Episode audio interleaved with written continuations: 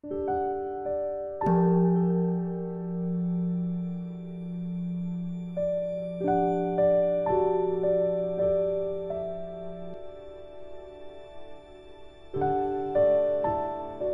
家好，很开心又到了我们一起学习广论的时间了。请大家观察一下自己的相续，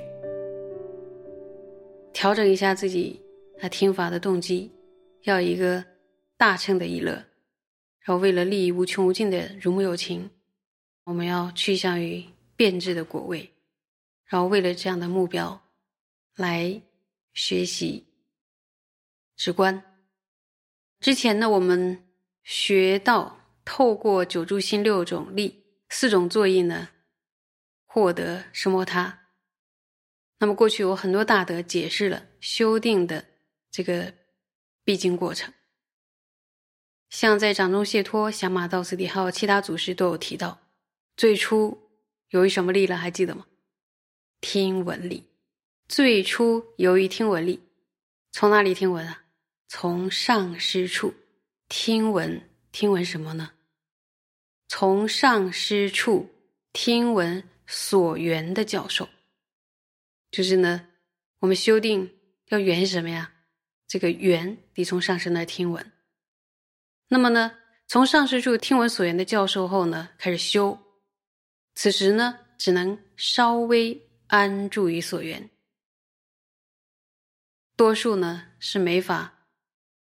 安住或持续安住。由于呢，我们观察内心的力量，就能够明白，明白什么？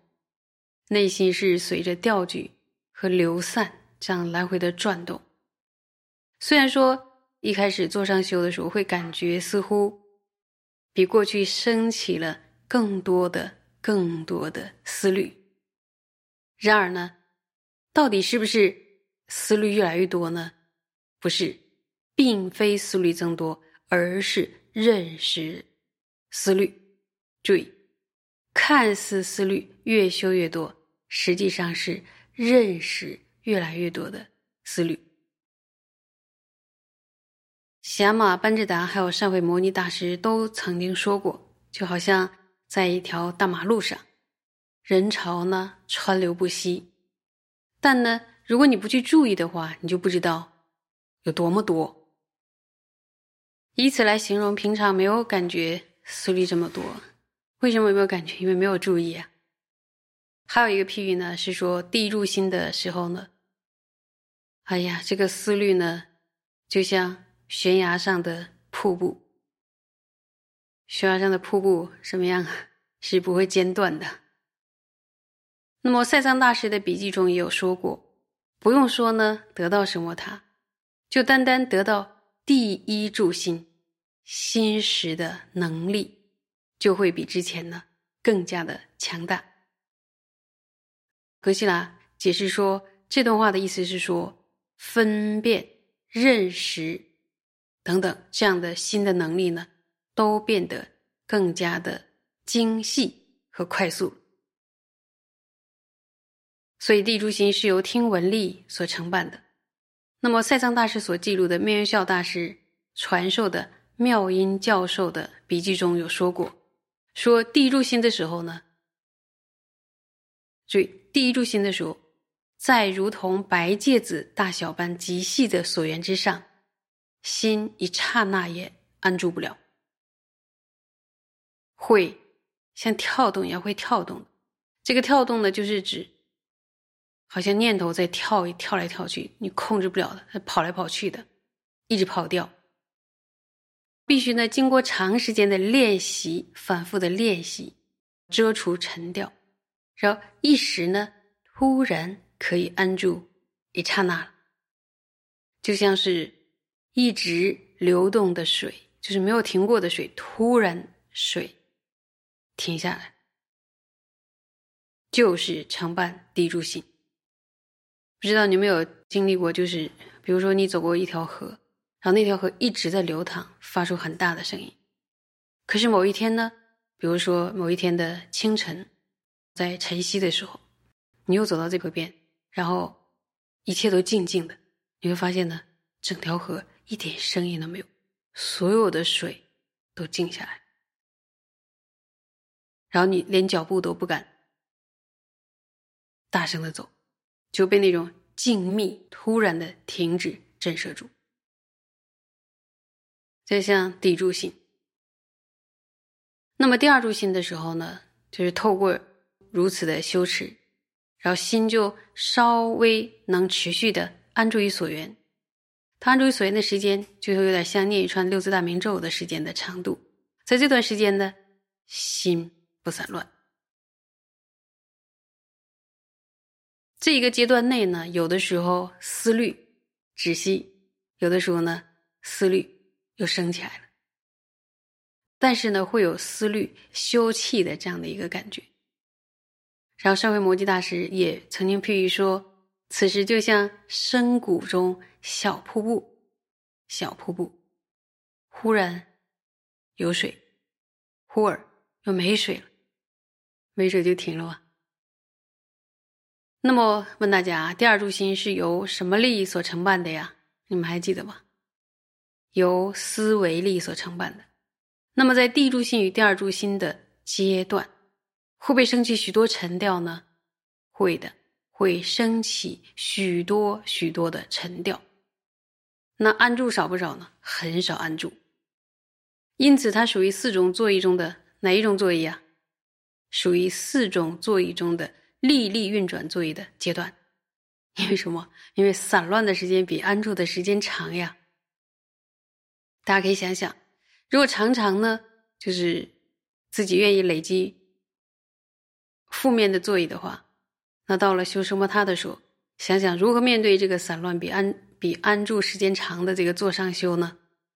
因为你非常清楚都在散乱，如果个性又急，一段时间呢都卡在第一二柱心的阶段，会不会否定自己呢？然后让自己失去坐上修的这个勇气，因为天天算啊，说哎呀，我今天。就是越修，好像烦恼越多，也没有什么成就感，然后每天就很沮丧、唉声叹气的过一段时间，又不去思考修什么他的胜利，然后就会失去了欢喜心。那为什么他会一直计算自己？就是好像因为有太多的思虑。就进行否定自己呢？就是他忘了学教理，或者说他没有学过教理，所以了解了教理呢是有多么重要。因为这个阶段呢，就是让你知道自己思虑多，自己散乱的时间是这么长这么长。然后相比之下呢，住心是那么短那么短，所以这个阶段对自己的评价应该是更强大的认知力。认知了散乱，知道自己大多数时间都在散乱、昏沉等，这是不是一种功夫呢？也是一种功夫。所以呢，一坐下来要依据教理呢去总结一下，不要凭感觉，因为呢，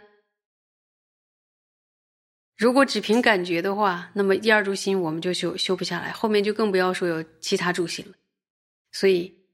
有经论依据的修习，一开始由听闻力从善知人的听完了善所缘，才知道第一柱心、第二柱心都会发生什么，根据什么来评价自己功夫有没有进展，就是发现自己昏沉和散乱特别的多，这就是功夫在进展。这时候心已经很精细，认知力已经变得强大多了。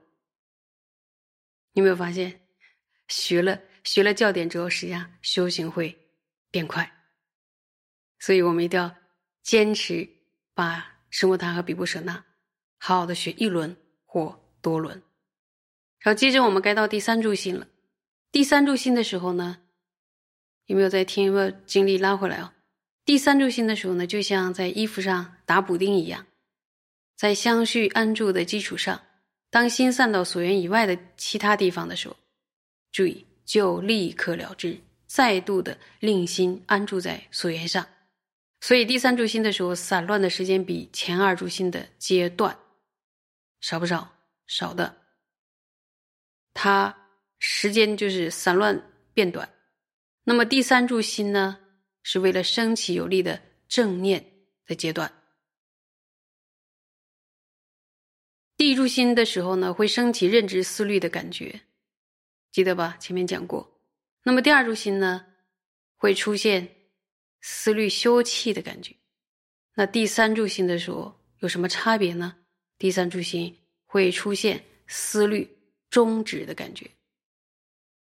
那么第四柱心的时候呢，会升起有力的正念之后安住在所缘上，此时呢，不可能失去所缘，因此呢，比前三柱心更加的超胜。那么虽然不会失去所缘，但是在不失所缘的情况下呢，就会升起强猛的沉调，所以呢，必须依止对治沉调的教授。那这个部分呢，依靠教理也是非常非常重要的，因为如果大家想想，如果自己判断的话，到了这一柱心，就会发现呢，没有失去善所缘啊，然后会特别特别的着重在自己有不忘所缘，就是一直有提着这个正念，这个提着这个功夫，因为因为有特别去计算说，哎，我都没有失去所缘，就没有去看昏车散乱，但是昏车散乱有在并行哦。而且是很强猛，那么教典上就告诉我们说，这一株心要特别必须依止对治沉掉的修法，然后绝不能停在不忘所缘就行了，因为这才是第四柱心啊，这才是第四柱心。那么问大家一个问题，比如说，如果我们没没有学过学习什么他的详细的学过教理的话。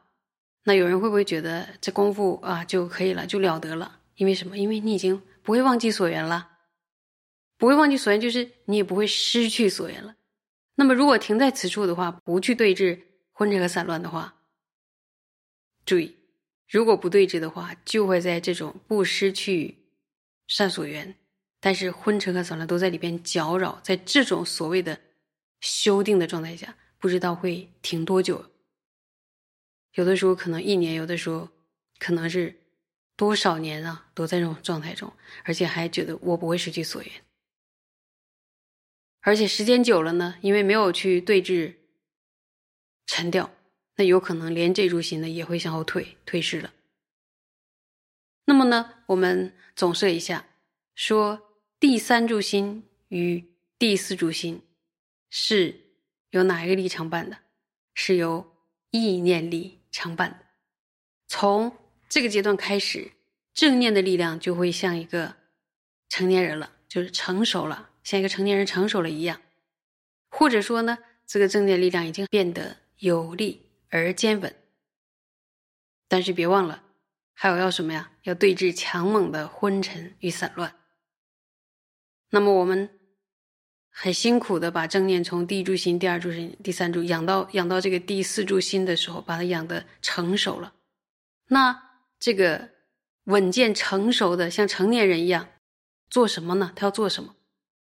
不是坐在那儿享受第四柱心不忘所缘的这个成就感，他应该起来战斗，对吧？应该起来与沉调、敏捷、英勇的战斗。那时候呢，我们的正念已经很有力了，而且观察力也非常强，就是能够发现那个沉掉，然后这样的话，我们就可以率领正念的政治的大军，痛击谁啊？痛击沉默和调军。只不过呢，这个痛击的力量是静悄悄的，是清晰的，发生在座上修的这个美妙的。时光里。